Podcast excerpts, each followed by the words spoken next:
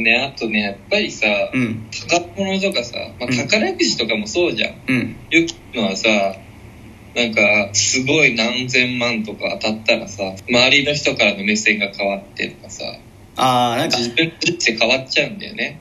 あのー映画にもなりましたけどね「奥男」っていうね映画がありましたけど佐藤健さん主演で、えーやりましたけどもあのもうその内容もねそんな感じの本当に急に1億円2億円うん。当たってしまって人生がこう急に変わってしまった。もういろんな人のいろんなこう事件に巻き込まれていくっていう、まあ、話ではありますけど。これって物語だけの話じゃなくて本当に実際問題ね。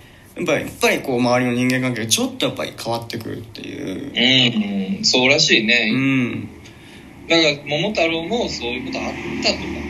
ああーそれはてるくんあいや、あるでしょ、これ。これは確かにその幸せに暮らしましたとさと書いてあるけれどもちょっと含みがあるよねこの幸せに暮らしましたと。さも。なんかちょっとね。うん。ちょっと含みある終わり方。てというね。うん。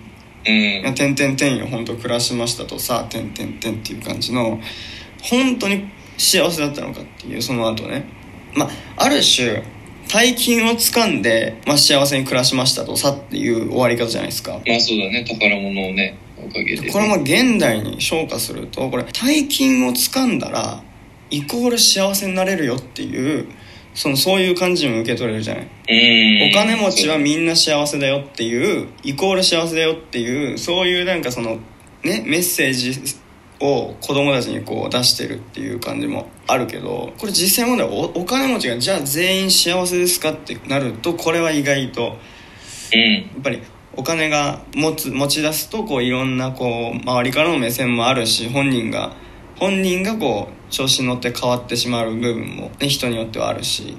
しかも急にさ、手に入ったさ、宝物でしょ。そうそうそうそう。俺は変わっちゃうよね。それやっぱ人間。人間変えちゃいますからね。恐ろしいですけど、お金っていうのは。なのでじゃあこれが本当に幸せだったのか。一番幸せの終わり方だというとやっぱりまずは鬼を暴力で倒しちゃダメだと思うんですよね。まず。というと、話し合いでってこと？話し合いだよね。やっぱりなんていうかこの刀を振りはばし振り回して大暴れですなかなかだと思うんですよね。これを子供たちに伝えることによって これはもう本当にねうん暴力で金を巻き上げることがこう正義みたいなねなんか伝え方になってますけども、そうじゃないんじゃないかと。やそうだね。っぱり話し合いで「すいません」と「こここういう理由で」でもそれがやっぱりね正しいのかわかんないですけどやっぱりいいじゃないですか平和で。まあまあ確かにね。うん。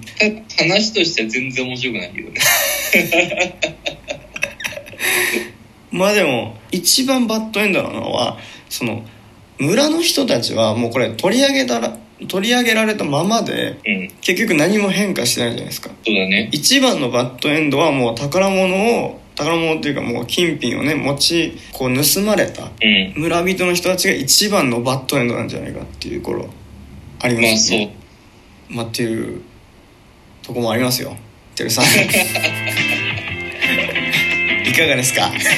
ただ裏を見ると、バッドエンドな気もするよね。そうね、まあ、お喜びしてるのがおじいさんとおばあさんと桃太郎だけなのでそれ以外の人は割とみんな不幸っていうそうだよね。これ考えると、まあ、ほとんどの人にとっては不幸な話だったんじゃないかうん。悲しいお話です。な悲しいちょっとお話なんじゃないかっていうことを今回ね提案させていただいたというこのバッドエンドハンターでございましたけれどもはい。いかがでしたかてるさん？うん。まあ良かったじゃないですか。よかったんじゃないですか